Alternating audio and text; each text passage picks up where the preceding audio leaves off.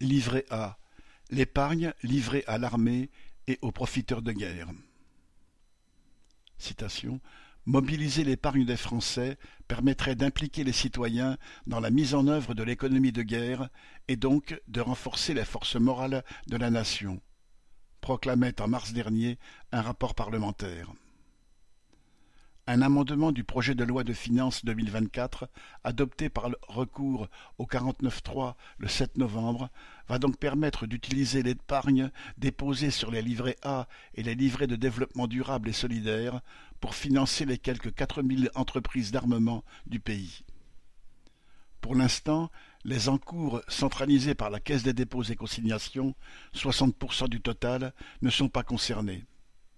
Depuis 2009 et la réforme Fillon, les banques conservent 40% des quelques 500 milliards répartis entre les 56 millions de livrets A ouverts dans le pays. L'argent à prêter aux industriels de l'armement, à des conditions bien sûr très favorables, serait puisé dans le pactole laissé aux banques qu'elles utilisent, reconnaissent-elles, pour leurs opérations financières et spéculatives.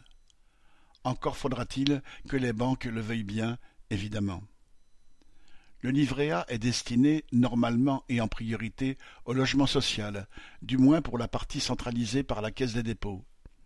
Il n'empêche que cet amendement relève de l'emprunt forcé afin de renforcer un arsenal de guerre et les livraisons d'armes de l'industrie française à l'étranger, entre autres à l'Ukraine.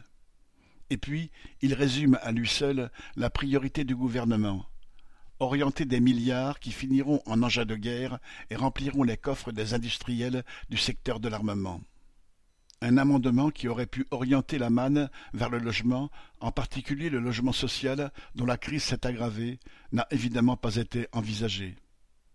Injuste, nuisible, cet amendement contribue à installer l'économie de guerre en sacrifiant ce qui est utile à la population, sans bien sûr lui demander son avis sur ce genre de défense de la patrie. Boris Savin